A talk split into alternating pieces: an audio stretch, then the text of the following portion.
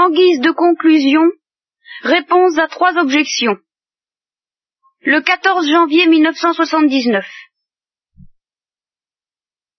J'ai dit le sacrifice de la croix n'a pas été consommé le vendredi saint, mais le dimanche de Pâques. Alors, on peut trouver que c'est en contradiction presque formelle avec la parole du Christ sur la croix. Tout est consommé, et précisément au moment de rendre l'esprit euh, objection. Bien. Alors, il n'y a pas que cela. Euh, il y a la lettre 24, que vous avez peut-être lue, et dans laquelle j'ai affirmé que les relations corporelles que nous avons avec le Christ quand nous communions, qui sont des relations très mystérieuses, euh, traduites par l'expression toute simple, envoyée par le Christ lui-même, celui qui mange ma chair et boit mon sang, quand nous communions, nous mangeons la chair du Christ et nous buvons son sang, qu'est-ce que ça veut dire? Alors, j'ai dit dans la lettre 24 que éternellement, il y aura entre nos corps glorifiés et le corps glorieux du Christ des relations euh, telles que non seulement nous nous verrons physiquement avec des yeux glorifiés mais charnels, non seulement nous parlerons physiquement avec une bouche glorifiée mais audible, n'est-ce pas, haute fidélité, euh, non seulement nous entendrons par conséquent ce que nous dirons parce que ce n'est pas la peine de parler pour qu'on ne nous entende pas, mais eh bien on pourra continuer à dire que nous mangeons la chair glorifiée du Christ et que nous buvons son sang glorifié également. Et en parlant ainsi, je visais la réalité mystérieuse cachée derrière cette affirmation du Christ, et dont nous savons alors par la foi qu'elle s'accomplit ici-bas à travers euh, le sacrement et le sacrifice, enfin le sacrement de la communion, qui consomme, qui, termine, qui conclut le sacrifice de la messe non sanglant, sacrifice non sanglant de la messe. Je rappelle là quelques données de foi. Alors ça, c'est deux fois que, au terme de la messe, ceux qui communient mangent la chair du Christ et boivent son sang, qu'en sera-t-il dans l'éternité? J'avais eu l'idée de penser que les, sacrements en général et la messe en particulier continueraient dans l'éternité, mais euh, je pense par contre que euh, le sacrifice de la croix est éternel, qu'il a une portée éternelle, et que nous jouirons de cette portée éternelle, au moins par la contemplation, alors ça c'est traditionnel, euh, la contemplation des plaies glorieuses du Christ, dont, euh, et, cette contemplation aura sur nous des effets dont l'événement des stigmates, dont je parle assez longuement dans une des conférences retenues pour le, petit montage dont je vous parle, eh bien euh, les stigmates sont une amorce de ce que nous connaîtrons au ciel entre le corps du Christ et le nôtre, et c'est pour ça que je me suis dit, bah, si le Christ dit celui qui mange ma chair et boit mon sang à la vie éternelle, euh, il vise quelque chose qui nous est livré à travers les signes efficaces que sont les sacrements, mais qui nous sera livré en clair, en direct, et pas à travers des signes, et c'est dans cela que les sacrements disparaîtront, mais qui nous sera livré quand même dans l'éternité. Alors, ce, prêtre, ce religieux n'a pas très bien compris. Alors, je me suis dit, si je livre ces conférences telles quelles, malgré les explications qu'elles donnent, et qui sont quand même plus claires que la lettre aux amis numéro 24, j'en conviens, eh bien, euh, je risque de provoquer des inquiétudes, des, des, froncements de sourcils de la part des thomistes en particulier. J'ai envie tout de même, j'ai envie tout de même, dans l'intérêt de, mon travail, j'ai envie tout de même de dire d'abord, très vite, dans la mesure où j'en suis capable, les quelques mises au point que je voudrais absolument fournir avant de livrer l'enregistrement, sans les développer. Et puis, essayer, après, et ça durera, ça durera, de les développer, de les expliquer. Je prends par exemple ce point, le sacrifice de la croix a été consommé le vendredi saint ou il a été consommé le dimanche de Pâques Eh bien, euh, tout dépend de la manière dont on regarde le sacrifice de la croix. C'est une réponse très sommaire que je vais faire très rapide. Si on envisage le sacrifice de la croix en tant qu'il est un sacrifice d'expiation et de satisfaction offert pour nos péchés, en tant qu'il est ce que la dette payée par le Christ pour nous racheter et pour nous sauver, il a été parfaitement consommé au vendredi saint, euh, au moment de l'expiration du Christ en croix, toute la dette due au péché originel et à tout l'ensemble des péchés du genre humain a été payée par celui qui était chargé de cette mission, le Fils de Dieu fait homme, le Sauveur, le Messie, le prêtre, la victime, à l'heure euh, fixé à l'heure de nonne, trois heures de l'après-midi par la tradition, mais ça on n'en sait rien exactement, hein, où le Christ, où Christ a dit justement tout est consommé et que poussant un grand cri, il expira. À cet instant précis, tout a été consommé de ce qui devait être payé pour racheter le genre humain et rien d'autre n'était nécessaire pour que les Écritures soient accomplies dans ce sens, ni ce qui s'en est suivi pour le Christ, ni la compassion de la Sainte Vierge qui est un, euh, une surabondance, mais qui n'est pas requise pour la rédemption, bien qu'on l'ait appelée co-rédemptrice, ça veut dire qu'elle a été associée à la rédemption de son Fils, mais elle n'a rien ajouté de nécessaire à ce que le Christ a offert pour le salut du genre humain. Ça, c'est une affaire bien entendue, et de ce point de vue-là, envisagé sous cet angle, le sacrifice de la croix a été parfaitement consommé le vendredi saint. Mais, c'est une de mes intuitions fondamentales, c'est que euh, ce sacrifice, Dieu y a répondu, et que la réponse de Dieu ajoute à la perfection même du sacrifice quelque chose qui, du point de vue de la notion même de sacrifice tel que je l'entends, et alors là, il faut reconnaître que j'ai des développements qui me sont personnels que vous ne trouverez pas dans saint Thomas. D'ailleurs, vous n'irez pas les y chercher. Mais je parle aux autres auditeurs, n'est-ce pas? Eh bien, euh, là, il y a euh, des développements qui me sont personnels. J'ai élaboré une notion du sacrifice euh, qu'on ne trouve pas explicitement dans saint Thomas, qui ne me paraît pas du tout en opposition avec son enseignement, mais qui n'est pas dégagé, développé par son enseignement formel. Et alors selon cette intuition que je me suis faite de la notion de sacrifice et de la notion d'immolation, euh, le sacrifice n'est pas consommé, n'est pas achevé, lorsqu'il est achevé et consommé de la part des hommes. Euh, les hommes font ce qu'ils peuvent pour s'offrir, et c'est ça un sacrifice, en gros, ils s'offrent à l'action de Dieu, et euh, Dieu accepte ou n'accepte pas le sacrifice. Et dans le cas du Christ, il est clair qu'il l'accepte, mais à partir du moment où Dieu accepte ce qu'on lui offre, eh bien, peut-être qu'il va en faire quelque chose. Et de fait, il en fait quelque chose qu'évoque le mot même de sacrifice, il en fait du sacré. C'est-à-dire que la victime qui lui est offerte, une fois qu'elle est parfaitement offerte, et elle est parfaitement à l'heure de la mort du Christ, eh bien, il en fait quelque chose de sacré en le glorifiant.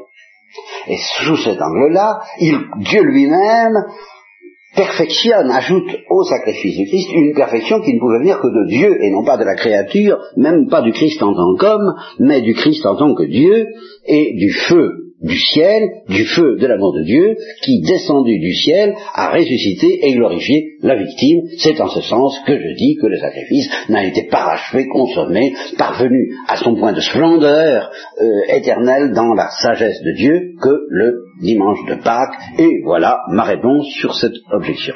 Deuxième euh, objection, alors j'ai déjà répondu à la question euh, tout aussi rapidement d'ailleurs, de savoir pourquoi je soutiens que nous mangerons euh, la chair du Christ éternellement, ben, c'est tout simplement parce que euh, dans les sacrements, alors là, je, fais une réponse très rapide que j'ai l'intention de développer davantage avec vous pour, vous apprendre ce que c'est que les sacrements. Les sacrements sont des signes.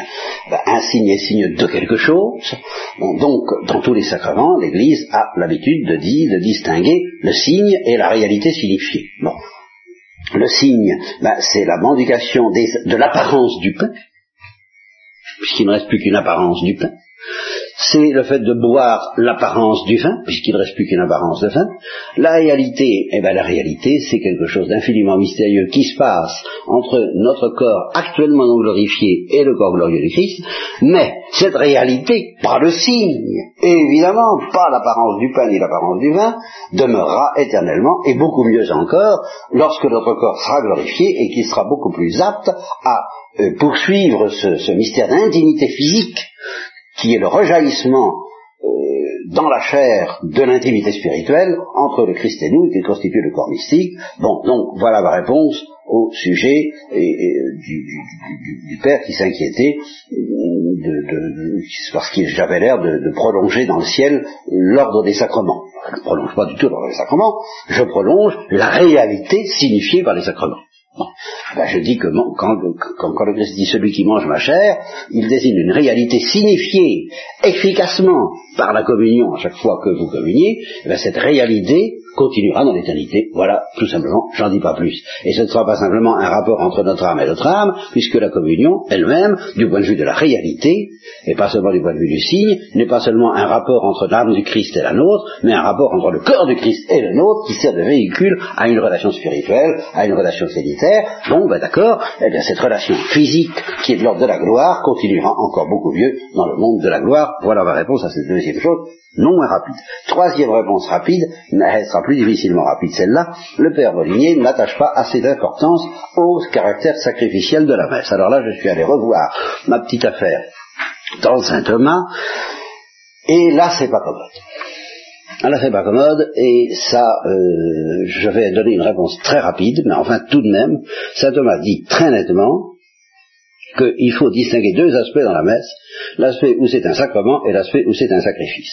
Est-ce que ça voudrait dire que, et c'est dans ça que c'est pas commode à expliquer, que dans la mesure où il est un sacrement, elle n'est pas un sacrifice, et dans la mesure où il est un sacrifice, elle n'est pas un sacrement, euh, c'est plus complexe que ça. La messe nous met en présence, à travers des signes efficaces pour cela, de la passion du Christ. Et c'est l'aspect où elle est dite par saint Thomas lui-même. On en abuse aujourd'hui, je le sais, mais ce n'est pas une raison pour récuser cette formule qui fut euh, sans danger pendant des siècles, commémorative de la passion. Autrement dit, la messe nous offre le spectacle de la passion, spectacle qu'il est accessible d'une manière correcte et parfaite aux yeux de la foi, à travers les signes du pain, du vin et de la consécration, euh, euh, nous sommes invités à contempler le Christ crucifié, euh, et c'est ce que l'expression traditionnelle, parce qu'elle vient du Christ, dans l'Église exprime sous la forme que nous faisons, que la messe est le mémorial de la passion. Nous faisons mémoire de la passion, et, ça veut dire que c'est comme on, feuillette un album de photos, on, met les photos de la passion sous notre nez, avec cette différence que ces photos sont des signes efficaces, c'est-à-dire qu'elles nous mettent réellement en présence non seulement de, de l'idée ou du souvenir de la personne, mais de la personne même qui a été crucifié le vendredi saint. De sorte que c'est comme si, grâce à la messe, nous assistions dans l'obscurité de la foi et à travers des signes à la passion telle qu'elle a eu lieu le vendredi saint. C'est donc à un événement passé que la messe nous rend présents efficacement à travers les signes de la liturgie. Voilà. Alors ça, c'est traditionnel, et c'est en ce sens-là que l'on dira qu'elle est un sacrement. Mais voyez que c'est un sacrement qui est quand même lié à un sacrifice, parce que c'est le sacrement d'un sacrifice. Et c'est le sacrement du sacrifice de la croix, c'est-à-dire que c'est le signe, et le signe efficace, comme mémorial. Euh, mémorial, ça veut dire signe. Faire mémoire de quelque chose, on fait mémoire de quelque chose en faisant quoi? Ben, En l'évoquant à l'aide de signes. Par exemple, on fait passer des photos, ou bien on, joue du théâtre, ou on fait un film qui représente la passion du Christ. Eh bien, on fait mémoire de la passion. Simplement, il existe une certaine manière de signifier la passion qui a eu lieu le vendredi saint, qui est efficace, c'est-à-dire qu'elle nous met en présence du corps et du sang, et, de l'âme, et de la divinité réelle du Christ comme si nous étions là euh, avec les saintes femmes le vendredi saint. Voilà, c'est un cela que la messe a ce pouvoir de sacrement, mais c'est un pouvoir de spectacle. Vous voyez, sous cet angle-là, la messe est un spectacle, c'est un spectacle efficace. C'est-à-dire que c'est un spectacle qui, à travers le signe de la passion, nous met en présence de la passion elle-même telle qu'elle a eu lieu. Bon. Et puis, par ailleurs,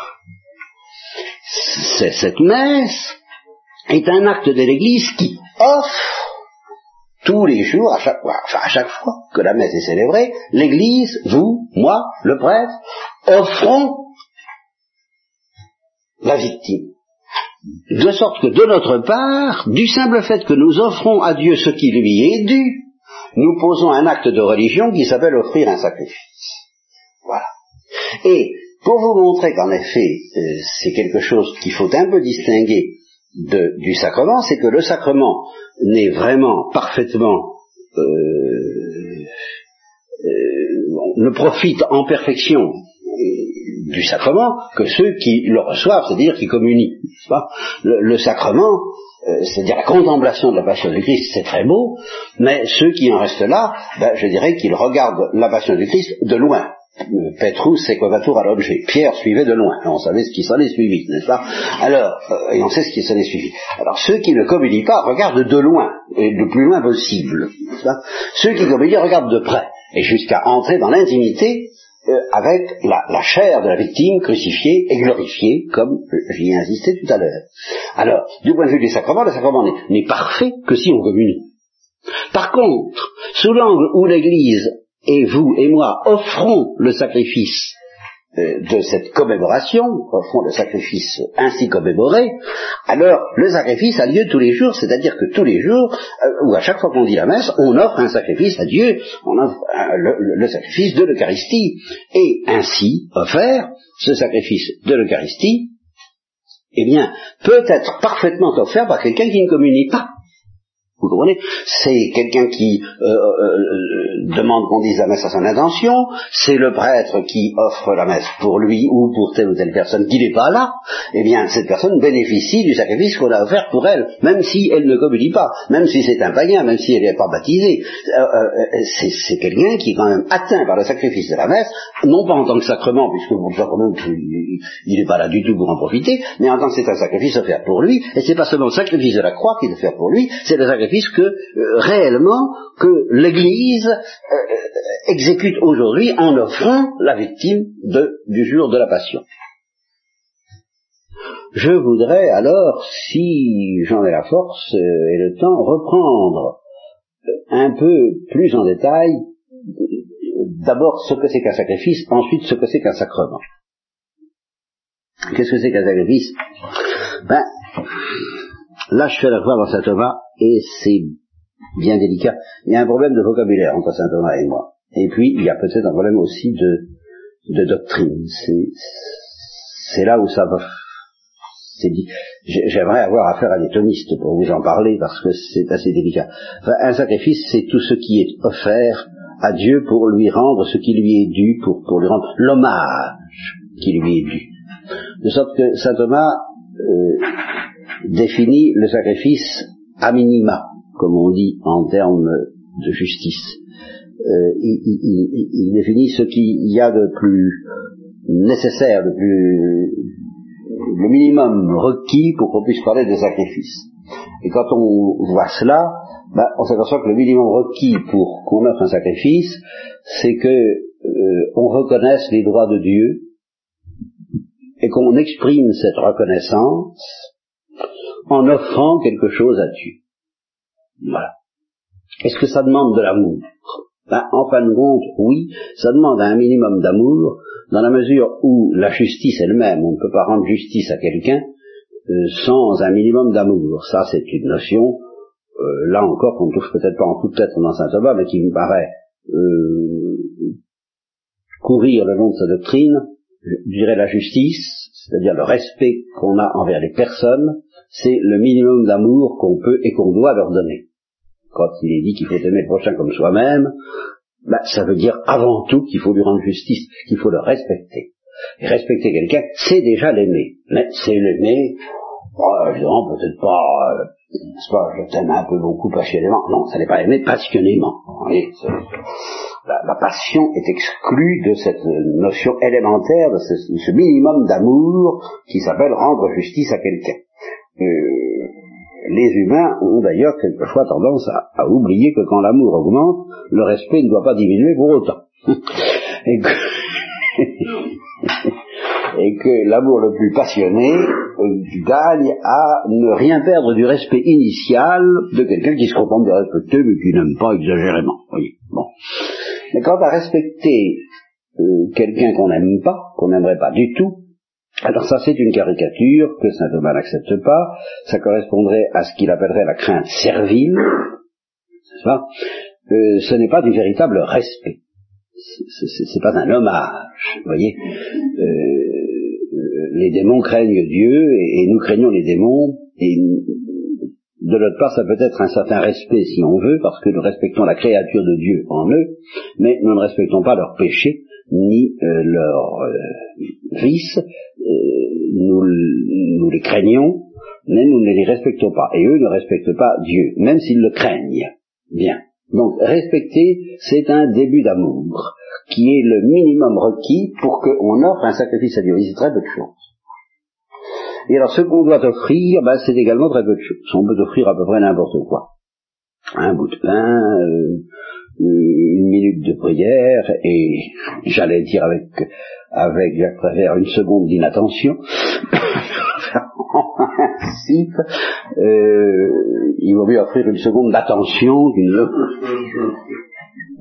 qu'une seconde d'inattention. Oui. On peut offrir vraiment, vraiment euh, très peu de choses. Ceci dit, cette notion d'offrande, d'offrir quelque chose à Dieu, par un amour qui n'a pas besoin d'être brûlant, comme vous voyez, qui a besoin d'être le minimum, eh ben, ça pose un fichu problème et que j'ai abordé d'ailleurs dans les conférences déjà enregistrées. Euh, je, l'évoque de nouveau dans, dans, ce cadre thomiste plus explicitement maintenant, et ça pose un fichu problème parce que euh, tout appartient à Dieu. Et est-ce un sacrifice de dire mon Dieu, tout vous appartient? Euh, y compris moi-même. Si cette affirmation n'est rien de plus qu'une constatation, c'est sûrement pas un sacrifice. Parce que justement, on peut le dire sans amour et euh, sans accepter. On peut le dire avec révolte.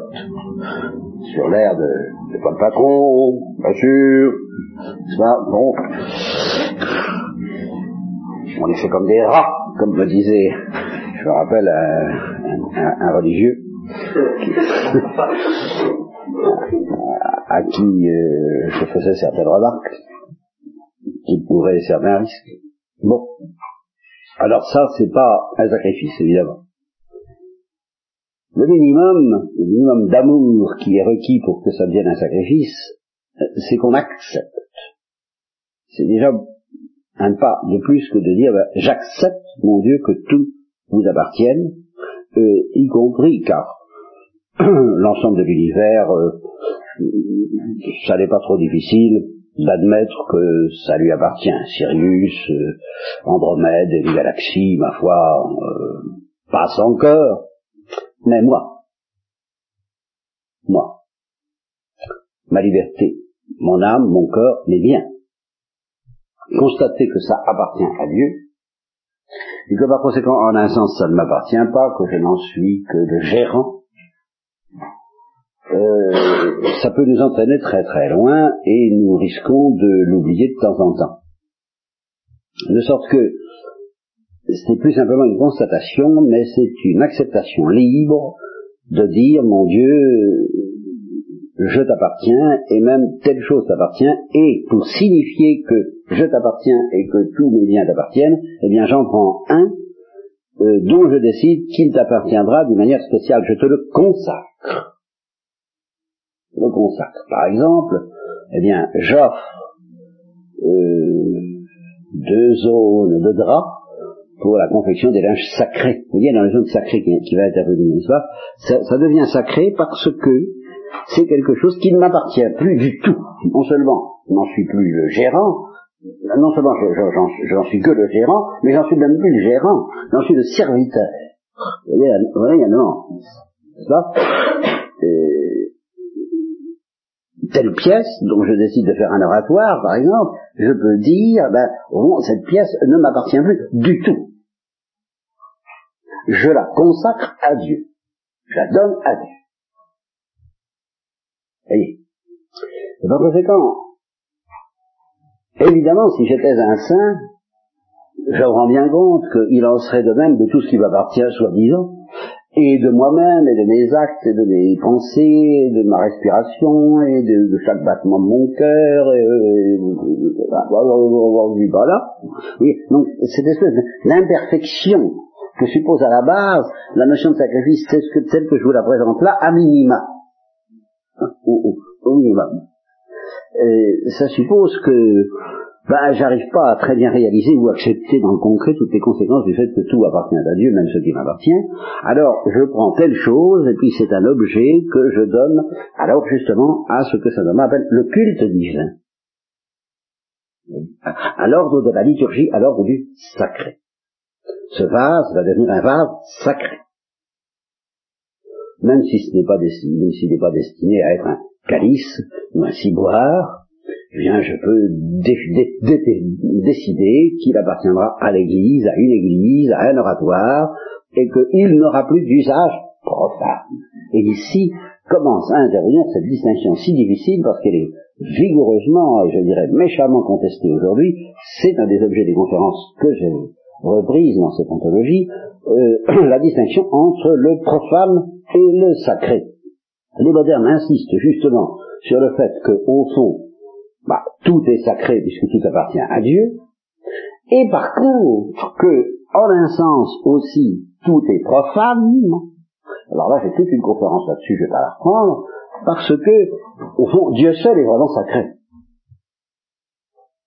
Qu'est-ce que ça veut dire sacré? Ça veut dire ce qui est ce qui relève de l'orbite de Dieu, ce qui, ce qui relève du monde de Dieu, en tant que Dieu se distingue du cré, de la créature. Sinon, euh, Qu'est-ce que ça veut dire? Vous comprenez?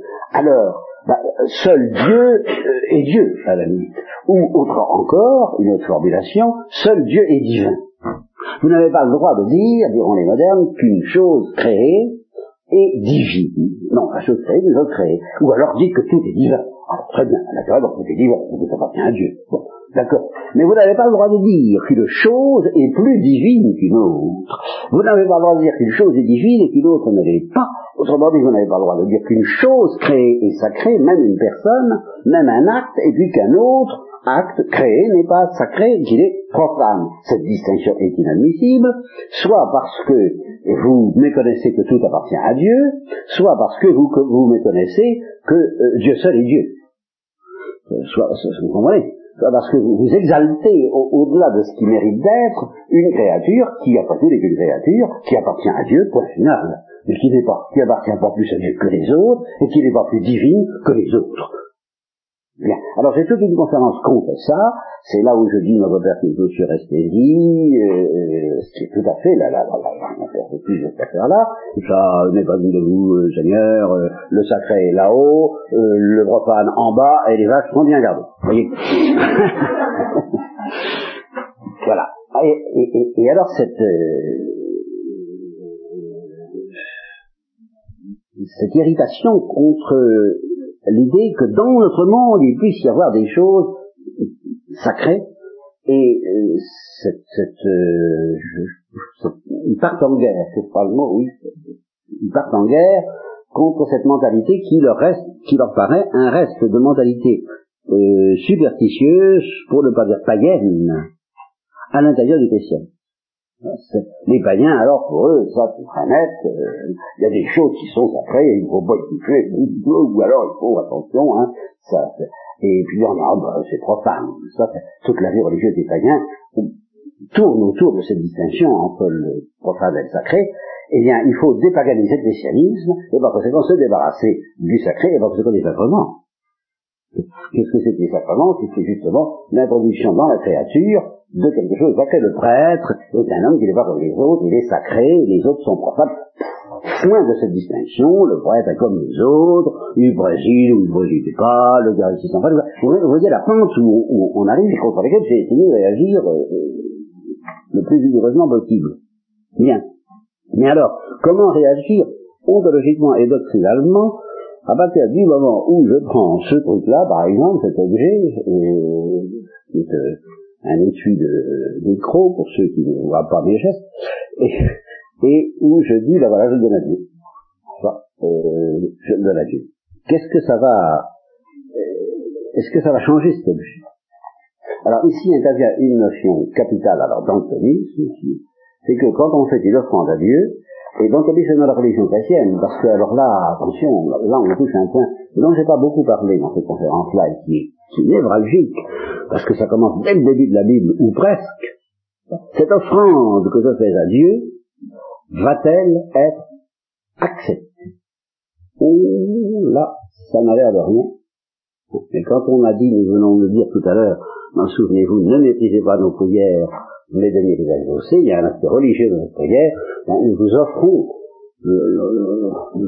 l'hommage, le, pauvre hommage de notre prière, euh, daignez l'accepter. Ça. Et euh, nous travaillons, nous semons, nous récoltons, nous faisons euh, ou, ou, de la sidérurgie ou de l'agriculture, eh bien on prend la dîme, on prend un objet et puis on vous donne, euh, daignez l'accepter. Or, dès le début de la Bible, cette question que Dieu accepte ou n'accepte pas, euh, le fait qu'il n'est pas du tout évident que Dieu accepte ce qu'on lui donne, intervient de manière extrêmement tragique. Et c'est tout le début de l'histoire humaine avec Abel et Cain. Les présents d'Abel, il les accepte. Les présents d'Abel, de Cain, ben Caël, excusez-moi, hein. les présents d'Abel, il les accepte. Les présents de Cain, il n'en veut pas. Voilà, alors, pourquoi? Bah, Au fond, bien sûr, c'est une question d'amour. Abel offre ça comme il faut, par amour et humblement. Cain n'offre pas par amour, mais peut-être par calcul ou par crainte servile, c'est ce que j'ai appelé la mauvaise crainte, je n'en sais rien, je vais pas à juger cette affaire-là, euh, Dieu a ses raisons, c'est pas ce qui m'intéresse pour le moment, je voudrais savoir ce qui se passe selon que Dieu accepte ou n'accepte pas.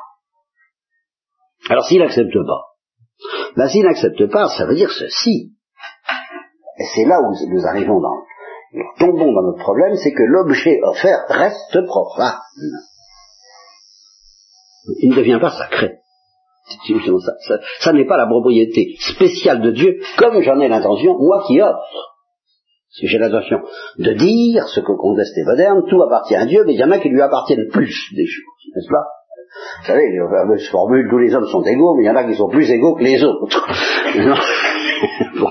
Eh bien, tout appartient à Dieu, mais il y a des choses qui lui appartiennent plus que d'autres. C'est cette notion qu'accuse les modernes, et c'est ça qu'il y a dans l'idée du sacrifice. Je lui donne ça pour que ça lui appartienne plus. Eh bien, ce sera... on, va voir ce que ça peut vouloir dire. On se demandera. Hein, ce que ça peut vouloir dire. Mais en tout cas, ça suppose que Dieu accepte. S'il n'accepte pas, vous donnez un cadeau à quelqu'un et il vous le renvoie hein, par la poste. Refusé, comme c'est fait récemment au bout d'un bouquin qu'il ne voulait pas avoir. Eh bien, eh ben ça m'appartient pas.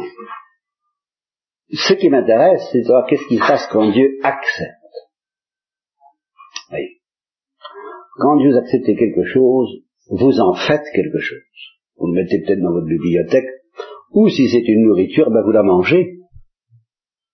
Sinon, ben vous l'acceptez pas. Hein, quand vous donnez de la nourriture au chat et qu'il veut pas, hein, ben il la mange pas. C'est comme ça que vous le savez, qu'il accepte ou qu'il n'accepte pas. Et alors, c'est là où justement je voudrais arracher, et ça c'est pas de la faute de saint Thomas, mais il n'y a pas porté un remède explicite, cette notion d'offrande a euh, justement son caractère extrêmement juridique, selon lequel appartient à quelqu'un euh, ce qui lui est juridiquement assigné dans une, son nom est dessus, ça, lui appartient. Mais c'est purement nominal, euh, légal, extrinsèque. L'objet est là, et puis y a, on, écrit le nom du propriétaire dessus. Ça ne change rien à l'objet. Tandis qu'il existe une appartenance qui, elle, va changer quelque chose à l'objet. La nourriture appartient à celui qui la mange, et puis il n'y a pas d'histoire. Même si elle appartient théoriquement à monsieur Intel, s'il ne la mange pas, s'il la laisse dans un coin sans jamais ouvrir sa boîte de caviar, eh bien la boîte appartient à celui qui dit bonne affaire. Alors je dis voilà, si Dieu accepte ce qu'on lui donne, eh bien Dieu va faire quelque chose de ce qu'on lui donne. Et ça, c'est là la grande idée sur laquelle saint Thomas n'insiste pas, mais qu'il ne récuse pas, et qui est constamment présente dans la Bible et dans le Nouveau Testament sous une forme beaucoup plus subtile, spirituelle et mystique dont j'ai longuement parlé, mais euh, qui est partout dans la tradition chrétienne, quand Dieu accepte une créature, et spécialement une créature intelligente qui se donne à lui, eh bien, il la dévore. Voilà. Il la dévore. Voilà, il va se passer quelque chose. Et c'est là-dessus que j'ai longuement insisté en disant, de la part de Dieu, dévorer, glorifier, béatifier, euh, brûler, toute cette, c'est la même chose. Mais c'est une action de Dieu. Et c'est là où, euh, en effet, je me suis obligé de me séparer des thomistes dans la mesure où ils n'ont pas essayé d'intégrer cette notion-là sous prétexte qu'elle n'est pas explicitement développée par saint Thomas. Ben, elle n'est pas explicitement développée par saint Thomas, mais il n'est pas contre, et c'est dans la tradition chrétienne c'est dans la tradition juive le feu du ciel qui descend sur les victimes pour les consumer, c'est ce qu'on appelle l'Holocauste, qui n'est parfait que quand le feu du ciel descend, et puis c'est surtout dans la tradition chrétienne, la créature et l'offrande que vous faites de vous n'est vraiment acceptée de Dieu que dans la mesure où Dieu lui-même vous consacre, où Dieu lui-même fait de vous quelque chose de sacré, et il fait de vous quelque chose de sacré en vous brûlant au feu de sa sainteté de son amour en tant que c'est un amour qui ne ressemble à rien, et ainsi en vous emportant au ciel. Voilà tout simplement ce que ça veut dire être sacré. Ça veut dire être au ciel, ou être en chemin vers le ciel, ou être alors un sacrement, c'est-à-dire un objet qui sert de canal à ce feu divin qui va vous emporter vers le ciel. Ça revient toujours à ça. De sorte que quand les modernes disent qu'ils ne veulent pas distinguer entre le monde profane et le monde sacré, évidemment, je leur poserai cette euh, question et cette objection à laquelle certains répondent très clairement, ce qui prouve bien le sens profond et redoutable de cette euh, critique de leur part. Est-ce que vous admettez que le ciel est sacré par rapport à la terre qui serait profane? Eh bien, euh, ceux qui disent oui bah, ils sont cuits par rapport à moi, parce que je leur dis, bon, ben d'accord, donc tout ce qui, sur terre, inaugure le ciel est déjà sacré, et, nous voilà euh, à restituer toute la tradition chrétienne sur les sacrements et sur la vie de la grâce et toutes ces choses-là, mais certains vont jusqu'au bout et disent non parce qu'il n'y a pas de ciel. Exemple, pour le nommer le père Poyer, qui euh, dans son dernier livre, dit carrément qu'il ne croit pas à la résurrection, qu'il ne croit pas à l'au-delà, qu'il ne croit pas à l'immortalité, et qu'il croit que Dieu s'est incarné pour nous faire accepter. Alors évidemment, mais je maintiens que cette affirmation du Père Boyer, euh, Père Boyer et moi, nous avons ceci de commun que nous regrettons qu'elle n'ait pas plus de retentissement. Je crois que Père Boyer, parce que justement, euh, ça se pourrait un petit peu plus euh, les gens qui s'apercevraient que la théologie de la mort de Dieu et de tout, tout, un bazar dans lequel, enfin toute attitude qui refuse de distinguer très énergiquement entre le profane et le sacré, mène à ça. Parce que si les créatures qui sont dans la, dans, la béatitude et dans la jouissance de la vie divine ne sont pas sacrées, qu'est-ce que, vous, que ça veut dire? Bon, si on ne veut pas que, la créature soit sacrée, si on ne veut pas que la créature soit divine, il faut pas qu'elle au ciel. Créature céleste, créature divine, je voulais, euh, c'est-à-dire divinisée. C'est ça que ça signifie le ciel, ou alors ça signifie rien. Par conséquent, euh, euh, toute mon, obsession, et là je, je vais quand même terminer là-dessus, c'est que j'ai donc été amené à, faire, par rapport à saint Thomas, une distinction de vocabulaire, euh, c'est-à-dire qu'il y a un petit décalage entre le vocabulaire de saint Thomas et le mien, parce que je n'avais pas pris garde à ça. Je distinguais entre l'oblation, qui est le mouvement par lequel la créature offre quelque chose à Dieu, et le sacrifice, qui est euh, le mouvement par lequel Dieu s'empare de ce qu'on lui offre pour le brûler au feu de sa béatitude et de son amour.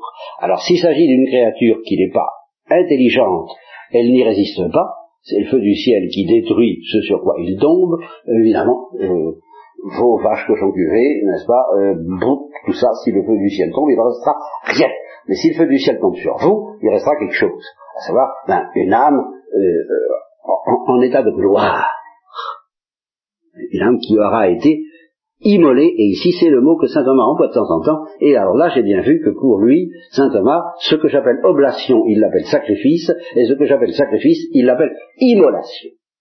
Et alors c'est là où je maintiens que l'immolation est un acte divin. C'est Dieu qui immole, c'est Dieu seul qui a le droit et le pouvoir d'immoler, et les créatures ne peuvent immoler que comme instrument de Dieu, ou elles ne peuvent immoler qu'en figure. Ce qui est tout le sens des sacrifices de l'Ancien Testament. Vous voyez la différence entre le sacrifice par lequel j'offre quelque chose à Dieu et l'immolation par lequel, par exemple, j'exécute un animal, l'agneau pascal par exemple, je l'égorge et je le brûle, l'holocauste, parce que je figure ainsi ce que Dieu et ce que je demande à Dieu de faire et ce que j'espère que Dieu va faire sur ce que je lui offre, à savoir le brûler au feu de l'amour divin. Bon, alors, précision ultime à partir de cette distinction entre sacrifice et immolation. On a l'habitude chez les thomistes de parler d'un sacrifice sacramentel. Et qu'on distingue du sacrifice réel qui a eu lieu le vendredi saint, et en même temps on dit que cela ne fait qu'un seul et même sacrifice sous une modalité sanglante le vendredi saint, non sanglante et sacramentelle à la messe. Ça fait un seul sacrifice et surtout ça fait une seule immolation, et on ne peut pas dire à la messe qu'il y ait d'immolation sacramentelle, parce que même au niveau des signes, il n'y a pas euh, on ne figure pas, le prêtre à la messe ne figure pas une immolation. Le prêtre à la messe offre la victime qu'il rend sacramentellement présente, laquelle a été immolée une fois pour toutes, l'agneau immolé, euh, dont l'immolation a une portée éternelle. Cette immolation est rendue présente par le sacrement de l'Eucharistie et l'agneau immolé rendu présent par le sacrement est offert à chaque messe sacramentellement euh, mais d'un sacrifice qui est renouvelé à chaque fois et qui est appliqué à ceux pour lesquels on dit la messe à chaque fois qu'on célèbre ce sacrement. Il y a donc bien sacrifice sacramentel et une multitude de sacrifices sacramentels à chaque autant, autant qu'il y a de messes, et cependant une seule, non seulement une seule victime, mais une seule immolation à laquelle nous renvoie efficacement le sacrifice sacramentel répété à chaque fois de la messe.